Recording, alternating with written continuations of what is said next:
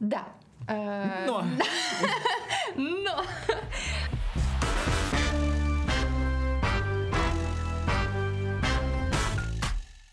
Всем привет! Это подкаст «Мы не договорили», подкаст о ментальном здоровье, который уже 6 сезонов рассказывает вам, что делать с собой и своей жизнью. Скорее паровозик чухает еле-еле, и его машинисты ведущие Катя Жгири и Саша Стародетка. 6 сезонов мы здесь.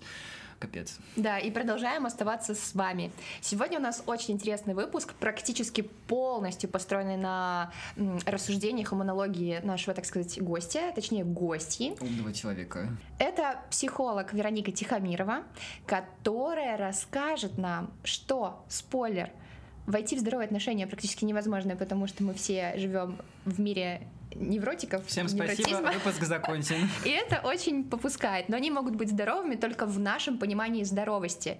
Ну, то есть чего-то такого универсального нет. Мне очень этот ответ понравился. Далее мы его вам, конечно, предоставим полноценно. Без промокода, без смс, без регистрации. А пока, а пока. А я напоминаю то, что наш паровозик э, чухает не просто так, а потому что мы с Катей по выходным э, нервничаем, два невротика, и делаем подкаст. Мы Всё- закончились.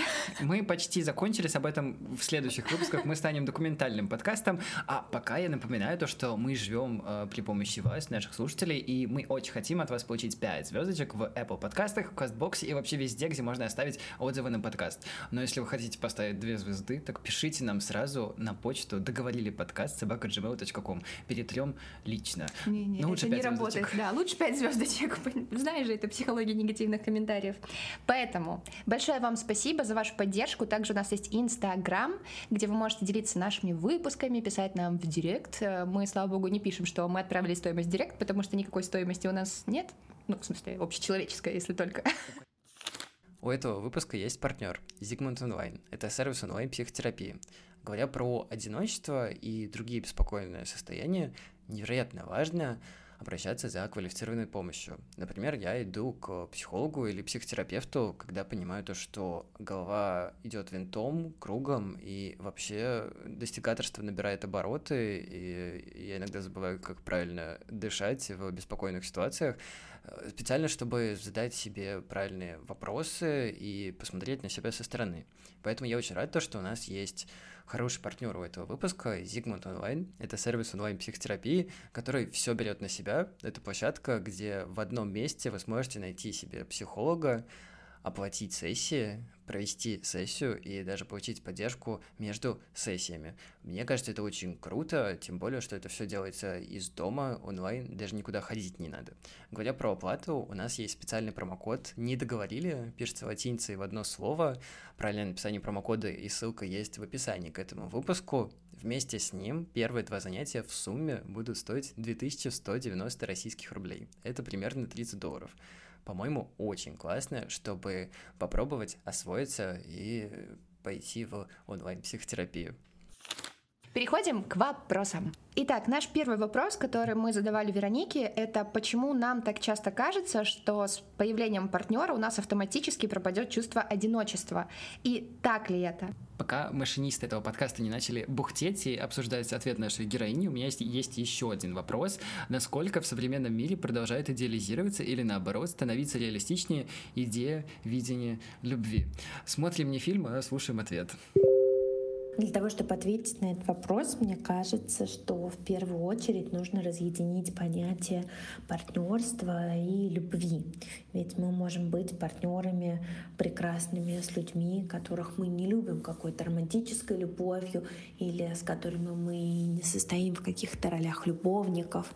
Например, наши соседи по квартире или взрослые дети, выросшие с родителями, которые помогают воспитывать детей, ведут вместе быт и при этом, да, а, с одной стороны, это какое-то определенное условное партнерство, но это явно не про какие-то романтические чувства. Или в браках иногда это может наблюдаться такой выгодный, хороший брак, крепкий, но при этом, да, а, там скорее история именно про партнерство, нежели чем про любовь. Любовь же может быть какая-то очень болезненная или непризнанная, или к человеку, который, с которым вы не находитесь э, именно в партнерских отношениях, отношениях к кому-то третьему, да, то есть бывает очень по-разному. В том числе мы можем испытывать яркую любовь к партнеру. А, и здесь уже, мне кажется, очень интересно, как понятие любви генерируется и раскрывается в социально-культурном контексте и проявляется. Ведь в зависимости от эпохи, от времени а, очень сильно культура диктует нам понятие того, как выглядит эта любовь. А, мы можем обращать внимание на то, как меняются романтические комедии, романы и даже мультики, в которых есть история да, там, про э, любовь, и формирование семьи. Например, мультики про принцесс, которая увидела, влюбилась, сразу вышла замуж. Или какая-то история последняя, которая сейчас диктуется да, там, из храброго сердца, где э, девочка вообще была против брака. Не помню, как звали кудрявенькая рыжая. Или там холодное сердцем известное, где поднялась впервые идея того, что почему я должна выходить замуж за первого встречного. И эта история про выбор. И тут очень сильно красиво э, видно контекст, да, что он очень сильно меняется в зависимости от этого времени. Или там какие-нибудь присказки, которые у нас есть. Там бьет, значит, любит. Это можно говорить девочке, которая не понимает, почему ее задирает а, мальчик, да, а, понимая то, что он не может ассимилировать и как-то иначе выражать свои теплые чувства, возможно, из какой-то локальной культуры его семьи а, или просто от переизбытка чувств. Это может быть утешение женщины, которая приходит побитой из дома, да, и тогда это уже совсем другая история. Почему вы это говорите и с чем это связано, да, с какой историей, с каким контекстом. Вот.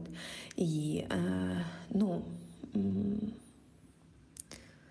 Здесь во многом очень важно понимать, что генерирует да, и какой э, культурный слой и контекст, потому что именно от этого будет зависеть э, составление э, этой любовной истории. Это вопрос о реализации или идеализации любви. Ведь, по сути дела, любовь — это какая-то первоначально гормональная история, да, чувство, возникающее на гормональной почве, и потом уже связанное с как-то близостью, преодолением семейных кризисов и формированием близких отношений. Вот. А какие-то прочие наделения, идеализация, красивая картинка — это во многом уже образный вклад культуры. Катя, мне кажется, мы в прошлом сезоне уже обсуждали любовь, отношения, все остальное. И мне кажется, очень интересный момент, то, что мы каждый раз и в терапии, и у психологов, и, в принципе, в современном мире мы обсуждаем то, что вообще-то мы, молодое поколение, а, запутались в понятиях любовь и отношения. И очень часто люди их путают и начинают э, любовь пытаться как-то категоризировать, разложить все по полочкам, сделать таблички, когда кто где кому что должен. И мне кажется, вот лучше всего про любовь и отношения рассказали в подкасте «Как жить», культовый подкаст наш с тобой, любимый. И там сказали, что вообще любовь это про страдания и отдачу, а отношения про то, чтобы э, ну. договориться. Нет, это неплохо, это просто что это больше про отдачу, про то, что ты скорее не не пытаешься от кого-то что-то требовать, а наоборот даешь. Любовь это про то, чтобы отдавать и не ждать ничего в ответ. А, я просто думаю про то, что да, вот эта идеализация любви, которая, ну, первый раз, как Вероника говорила, была там еще пару веков назад, эти все романы, где женщина ждет, значит, там принца на белом коне. И, кстати, до сих пор в Тиндере используются фотографии, где чуваки на конях прям на первой Слушай, фотке. мне кажется, просто у них не было бразильских сериалов, как бы все было Может быть, но сейчас, видишь, все меняется, и даже там вот в мультике «Холодное сердце», подожди, или где это было, или в Рапунцель? Нет, в Рапунцель она все-таки искала чувака, но она такая, типа, там, сама выбегала, там, в какое-то путешествие. То есть все эти культурные пласты, они, конечно, тоже очень меняют наше отношение к отношениям и вообще к понятию феномена любви. Вот, но хотелось бы, чтобы это все-таки было не про страдания. Если любовь для вас про страдания, у нас есть тут хороший сервис психотерапии. А наш следующий под вопрос — это что вообще такое одиночество и каковы его нормы? Здесь очень важно тоже понимать, а что такое одиночество, ведь все его понимают по-разному, и одиночество бывает совершенно разного генеза. Это может быть история про разъедающее одиночество, а, от которого не спасает никакое количество социальных контактов. Это может быть идея, что да, там в отношениях я всегда буду кем-то и с кем-то чем-то занят, да, и просто мне будет с кем потусить, например. И, ну, если это так, то мне кажется, что во многом здесь тоже очень сильно дополняется мифом о, о какой-то такой, что любовь — это поиск второй половинки и так далее. А, вот. Потому что ну, ни в каких отношениях все равно человек не становится половинкой, он всегда целостный, всегда единственный, и это тоже очень важно. Поэтому если мы да, а, говорим об одиночестве, то это всегда история каждого, и она абсолютно индивидуальная. И здесь уже нужно обращаться к человеку и разбираться непосредственно с его уникальным одиночеством и что оно для него значит. Мне очень понравилась фраза «разбираться с его уникальным одиночеством». То есть э, вроде понятие такое, да, обширное, мы вообще поднимаем такие обширные темы, любовь, отношения, одиночество, но для каждого из нас оно будет, ну, универсальным. Это какая-то персональная история, универсальная травма персональная, скорее персональное ожидание. И вот это одиночество, все-таки что мы в него закладываем? Про что для тебя одиночество, Саш? Только хотел тебя спросить, чтобы не отвечать. Вообще для меня это две вещи точно. Это тактильная штука и бла-бла. Мне все время очень э, переживается и ёкается, что завтра я буду вообще один и не с кем будет поговорить. Я вот вижу иногда людей, у нас они проскакивали в выпуске людей, у которых нет друзей или которые переживают, что у них нет друзей, им не с кем общаться. я иногда думаю, что типа, блин, сегодня я ни с кем не смог встретиться, и такой типа, ну все, это, конечно, одиночество, все, никого нет. Потом я вспоминаю, что есть люди, которые живут, и у них вообще никого нету, ни родственников не осталось, ни семьи не осталось, и друзей нету, и... или они просто далеко уехали, они одни. И вот это очень страшно и грустно. И, в принципе, если у тебя есть хотя бы один друг, мне кажется, надо его ценить. Да, но при этом я еще как-то часто вспоминаю фразу, э, не помню, кто автор или авторка, о том, что, в принципе, так как мы сами у себя уже есть, то мы априори не можем быть одинокими. То есть у нас есть люди, которые, там, не знаю, нам нравятся, э, люди, которым мы благодаря соцсетям можем написать. Для меня, если отвечать на твой вопрос, э, чувство одиночества скорее связано как раз с вот этим романтическим подтекстом, потому что сникпик к прошлому выпуску я пять лет без серьезных именно отношений, серьезных в кавычках, потому что мы до сих пор не знаем, что это такое. Вот. И мне иногда кажется, особенно когда я смотрю, знаешь, на все вот э, парочки своих друзей, у которых там уже дети, я такая вообще Просто, знаешь, я как э, э, Шайа Лабаф, который стоит на зеленом фоне и такой «Do it! Sometimes you can do it!» Говоря, кстати, про вдохновляющие фразы, мне очень запомнилась фраза, наверное, единственная яркая фраза, которая мне очень запомнилась из сериала Sex Education. О. У героини мамы Отиса, которая говорила, конечно же, про секс, потому что она секс-коуч и секс-терапевт, но вообще, мне кажется, это про отношения одиночества очень хорошо входит, то, что секс не делает нас полноценными, то как-то может быть сломан. Да! Очень хорошая Да, фраза. я тоже, это так потрясающе. Мне кажется, ее нужно написать на футболках, печатать, носить везде, чтобы оно стало клише, потому что вообще клише это что, что действительно работает или существует, и я бы хотел, чтобы это стало клише. Пока Может, это не такие клише. футболки? Ладно, пока перейдем к следующему вопросу. Второй вопрос про обратную сторону. Окей ли, если человек постоянно находится в отношениях? прыгает из одних в другие, и вообще где здесь можно обнаружить здоровую границу нормы и страха просто быть самим собой? Для ответа на этот вопрос хорошо бы знать контекст каждой конкретной истории, потому что именно в зависимости от каждой уникальной истории, знания, почему именно человек перепрыгивал из одни в отношения в другие, мы можем говорить а, об условно здоровых границах этих. И, чтобы мне было важно спросить у этого человека, а что с ним случается, когда он допускает идею или мысль о том, что он может остаться один. Потому что иногда это история про страх, иногда это ощущение чувства собственной несостоятельности, что я как будто а, умру и не, выживу, и не выживу да, с этим, а, и не знаю, как жить одному, и тогда это одна история. Возможно, это какая-то штука про довербальные травмы, да, когда ребенок еще полностью зависим от мамы, еще совсем ничего не умеет, и она как-то его по какой-то причине, не знаю, оставила или еще что-то, это так запечатлилось. И тогда есть необходимость, чтобы все время с нами кем-то был рядом. Это одна история. Есть история про какие-то там депрессивные паттерны поведения. Это совершенно другая штука. И там, не знаю, есть история про то, когда люди жили 30 а, лет вместе, человек буквально разучился быть один, и это какой-то новый навык, который ему нужно осваивать. Да, и это такая очень травматическая история про расставание. Поэтому ну, мне кажется, что здесь очень важно сверяться а, именно с каждой конкретной вашей историей, ведь а, мы формируемся в течение жизни, накапливаем разный опыт.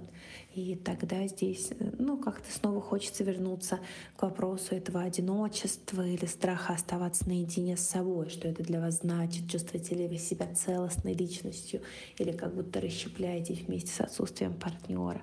Воспринимаете ли вы партнера как отдельного человека или это элемент вашего статуса? Или а, да, какая-то неотъемлемая ваша часть. И это все про личностную структуру каждого.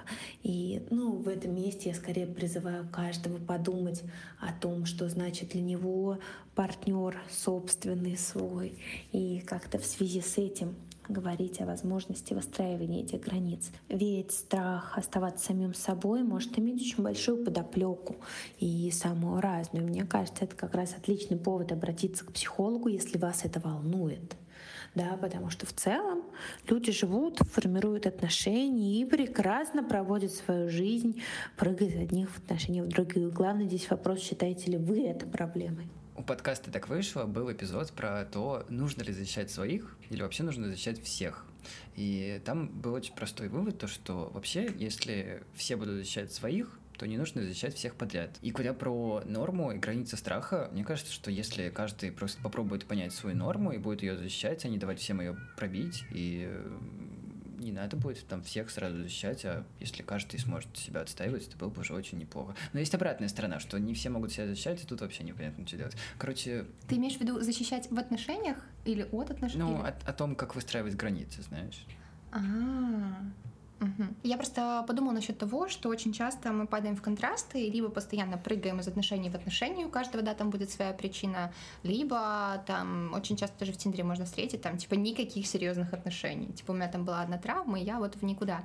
И очень круто покопаться, в чем как бы первоначальная причина, про что это, страх быть самим собой, или желание, наоборот, с кем-то слиться. Я вот понимаю, тоже немножко личного, я даже как-то говорила, что я очень рада, например, что там еще два года назад у меня не было серьезных в кавычках отношений, потому что это было бы про какое-то слияние и стопроцентно небольшую созависимость, возможно, и побольше. Вот, потому что, ну, если рисовать двух людей как два кружочка, которые должны пересекаться, и который будет у одного его свободная часть, у второго его вторая свободная часть, и только небольшая треть соприкосновения, что и есть вроде как здоровые отношения, то у меня это скорее было как «давай сольемся воедино и прямо будем жизнь всю жизнь вместе». Вот я вначале немножко поплыл, то, может, даже мне было не очень понятно. Я, знаешь, говорил про то, что вообще было бы классно, что чтобы каждый изучал сам себя и знал свои нормы, потому что нет универсального ответа на вопрос, где находится норма одиночества или отношений, да, вообще можно да, ли скакать. Да. Было бы очень классно просто, если бы все были uh, self-aware и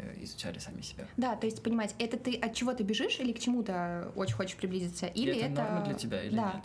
Или это про какое-то что-то для тебя очень здоровое и гармоничное.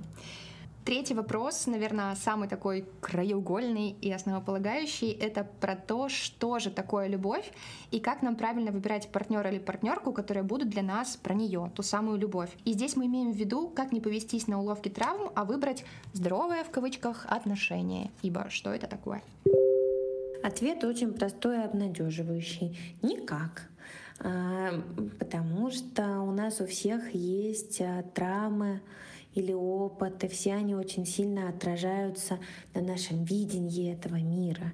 И если мы обращаемся к пониманию да, такого здорового чего-то, здорового человека или здоровых отношений, важно понимать, что это что-то здоровое бывает только в книгах. Все мы находимся на таком уровне невротическом организации личности. И это нормально. У нас у всех есть свои тараканы, с которыми важно уметь справляться. Тогда к вопросу о выстраивании отношений, что правда важно делать, это важно сверяться с реальностью, да, и сверяться со своими ощущениями.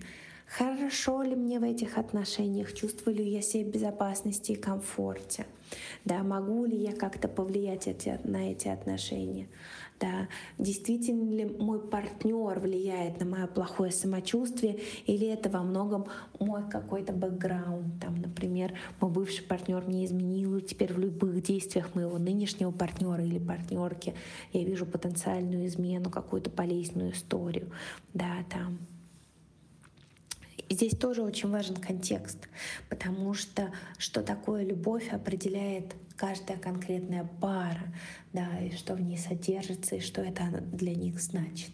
Ну вот и любимый ответ на вопрос, как Никак. Я обожаю ответы о том, что ментальное здоровье нельзя купить в магазине. Это очень хороший ответ. То же самое, как сразу со старта построить какие-то идеализированно здоровые отношения. Мы все, знаешь, хотим, чтобы, когда мы прыгаем условно на батуте, кто-то нас ловил или была какая-то мягкая подстилочка.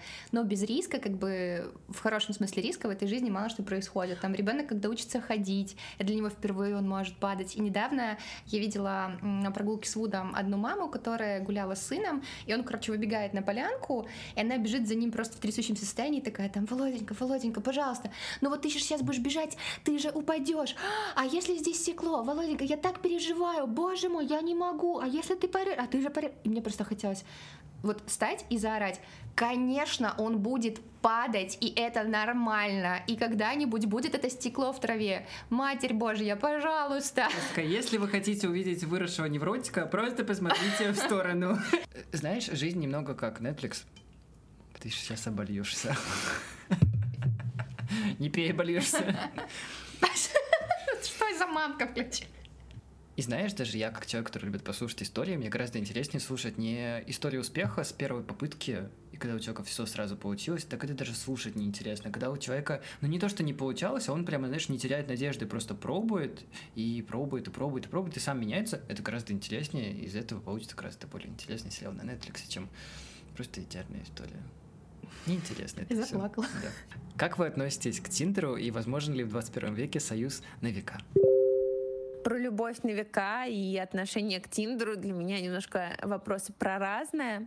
Про мое отношение к Тиндеру нормально. Мне кажется, что это просто история современного мира, а, агрегатор, который помогает а, встречать новых людей для разных целей да, там для кого-то это больше такой сервис сексуальных знакомств, для кого-то возможность познакомиться с новыми людьми для выстраивания долгосрочных взаимоотношений или попробовать это сделать.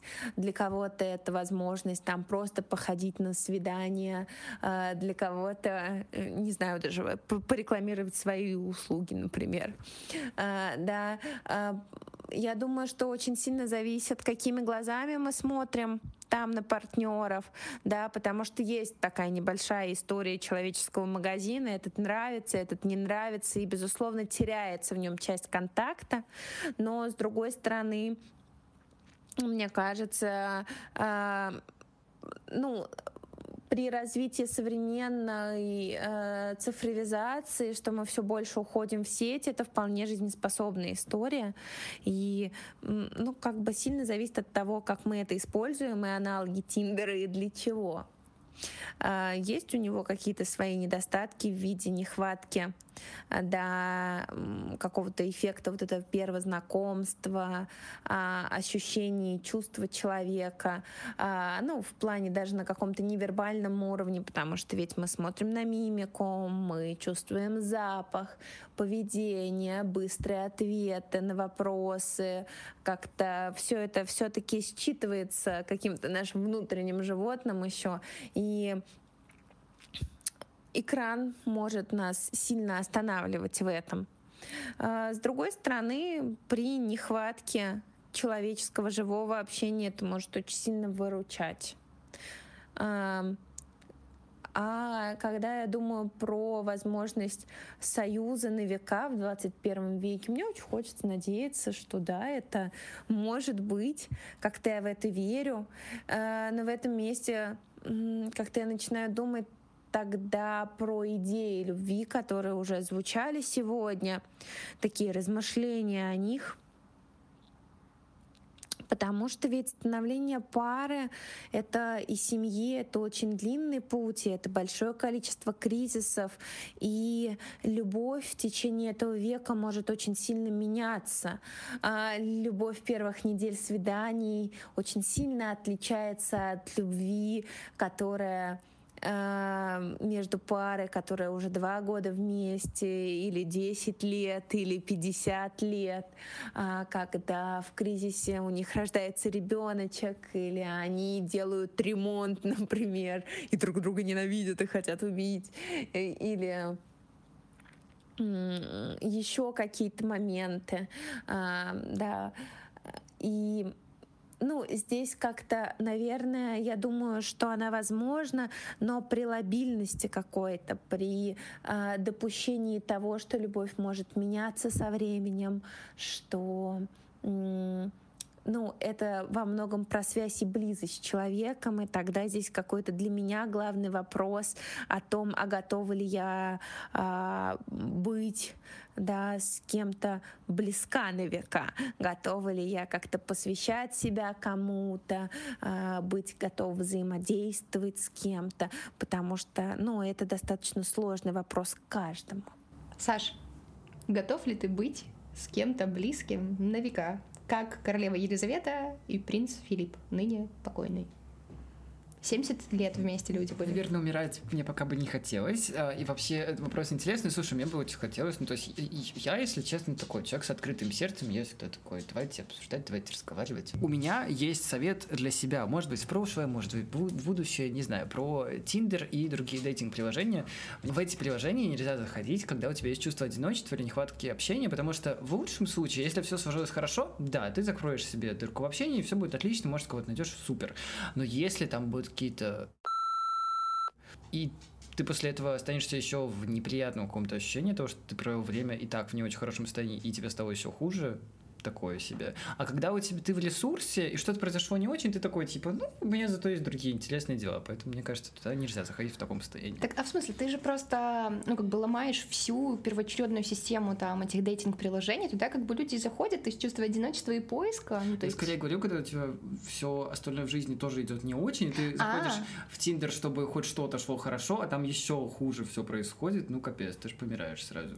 Да, согласна, и классный момент про это был в недавнем выпуске книжного клуба Ирины Шифман, где Радмила Хакова говорила про то, что у нас, в принципе, культура дейтинга не очень как бы э, развита. То есть э, у нас действительно либо ты заходишь там искать секс-партнера, либо ищешь там любовь на всю жизнь. И свадьбу. Э, да, привет. Но такого как бы, что вот просто схожу кофе попить и как бы ничего не ждать, ну, даже мне, если честно, это тяжело дается, потому что определенные ожидания все равно выстраиваются на человека, ты чего-то ждешь, или там чего-то сам от себя начинаешь ждать. И вообще, на самом деле, Тиндер тоже же так хитро построен, потому что сначала ты офигеваешь просто от количества там э, матчей, такой, уху-ху, сейчас тут типа я, все найду, со всеми переобщаюсь, а потом реально ловишь себя на ощущении такой усталости и такого просто уже ну не то чтобы отвращение, усталости скорее, потому что, ну, это реально это человеческий магазин, Слушай, просто это, бесконечный человеческий кажется, магазин. Это дейтинг Excel. Дейтинг Excel. Ну, то есть ты все еще занимаешься работой в приложении, есть реально ты же не можешь просто сесть, подождать 10 минут, чтобы оно как-то тебя считало и дало тебе твоего soulmate. Очень нет, жаль. Ты, нет, ты сидишь, свайпаешь, общаешься, реально как Excel заполняешь. Сложно это? Как инструмент это хорошо, но не стоит забывать, что и в жизни тоже можно знакомиться и брать это общение не только из цифры. Давайте, давайте прощаться. С вами был седьмой эпизод шестого сезона подкаста «Мы не договорили». Его постоянные ведущие Саша Стародетка и Катерина Ашгирей. Еще у этого выпуска был партнер Зигмунд Онлайн. Находите наш специальный промокод э, с двумя занятиями по цене в 2190 российских рублей. Ссылочку по ней можно перейти все в описании. Пробуйте обязательно. Не забывайте ставить нам оценки в Castbox и Apple подкастах. Мы уже работаем над следующим выпуском. Там спойлер, кое-что поменяется в нашей жизни, снова что-то поменялось, лучше оно не менялось. Любим, обнимаем. Катя, Саша, услышимся на следующей неделе. Пока!